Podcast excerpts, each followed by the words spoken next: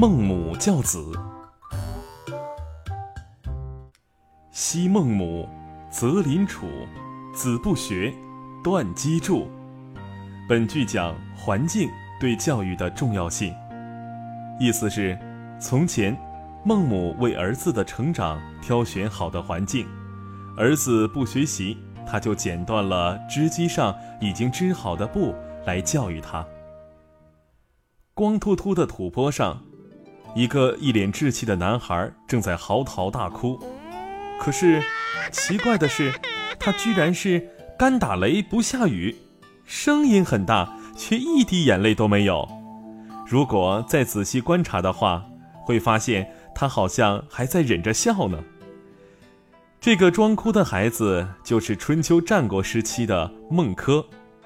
孟轲的父亲很早就去世了，只有他和母亲两人相依为命。他家住在坟地附近。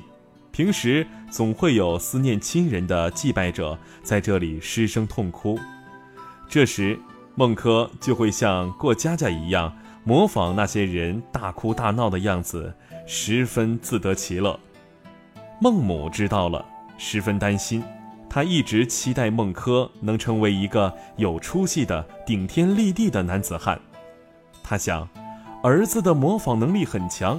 总是喜欢学习周围人的言行举止，如果再住在这样的环境里，对儿子的影响太不好了，一定得想想办法。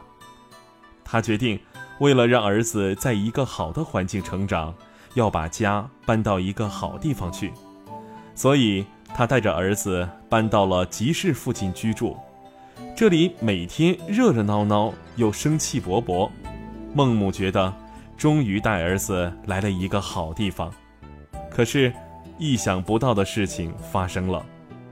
这一天，孟母和隔壁的李婶儿聊天时，李婶儿无意中说道：“你的儿子可真是个滑稽的小孩。”孟母一听，赶忙问：“为什么这么说啊？难道孟轲闹了什么笑话不成？”李婶儿很惊讶：“原来你不知道啊！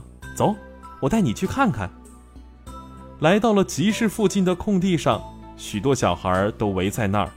孟轲正站在大家中间，好像屠户一样，比划着磨刀的动作，仿佛要杀猪呢。原来集市上有很多商人，每天都讨价还价的做买卖，还经常有屠户在这里杀猪宰羊。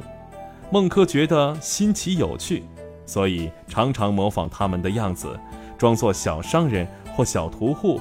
玩得美滋滋的，孟母吃了一惊，心想：没想到这也不是个真正的好地方啊！